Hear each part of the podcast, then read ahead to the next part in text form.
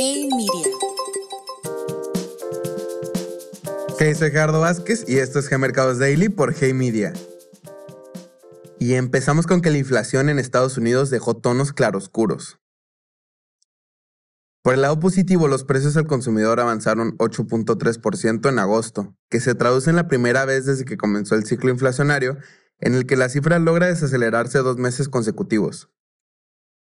Sin embargo, a pesar de la desaceleración, el nivel se ubicó 30 puntos base por encima de lo que anticipaba el mercado, aún con un fuerte ajuste en el precio de energéticos y quedando significativamente por encima del objetivo del Banco Central.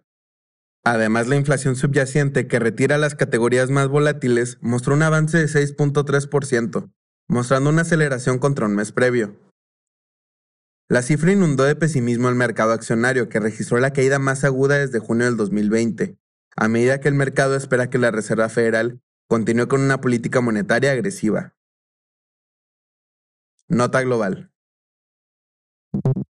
El gobierno de Estados Unidos busca conciliar un acuerdo entre las empresas ferroviarias y sus trabajadores para evitar la primera huelga nacional en 30 años. La administración de Joe Biden realiza planes de contingencia en caso de que los sindicatos de trabajadores y empresas no lleguen a un acuerdo y congele hasta el 30% del transporte de mercancías en el país. Para dar más contexto, tres de los 12 sindicatos del país, que representan casi la mitad de los trabajadores de la industria, demandan mayor flexibilidad de horarios y un aumento salarial, pues de lo contrario entrarían en una huelga nacional. La noticia pone en riesgo a toda la cadena de suministro del país, y causaría una presión adicional a los ya elevados niveles de inflación, pues industrias como energía, alimentos, comercio, entre otros, dependen de las vías ferroviarias para completar los pedidos. La inflación en el Reino Unido mostró una sorpresiva desaceleración. La caída en los precios de los combustibles llevó a la inflación a instalarse en 9.9%, por debajo del 10.1% reportado en julio y superando el 10.2% que esperaba el mercado.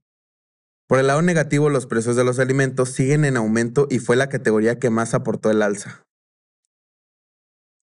Nota México. El IMEF considera que el paquete económico del 2023 podría poner en riesgo las finanzas públicas.